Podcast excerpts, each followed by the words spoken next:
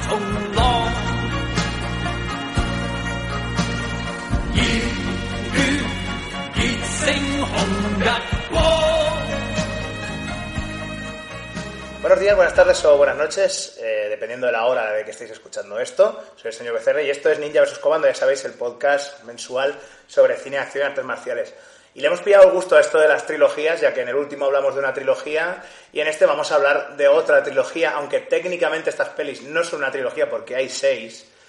Pero bueno, realmente las mejores son las tres primeras y son autocontenidas y os dejo de dar el coñazo.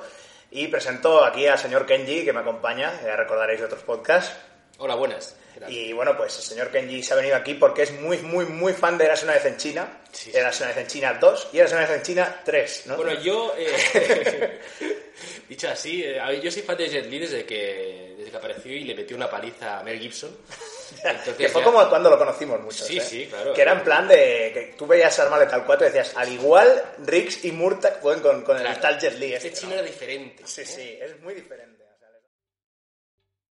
¿Te está gustando este episodio? Hazte fan desde el botón Apoyar del podcast de Nivos. Elige tu aportación y podrás escuchar este y el resto de sus episodios extra. Además, ayudarás a su productor a seguir creando contenido con la misma pasión y dedicación.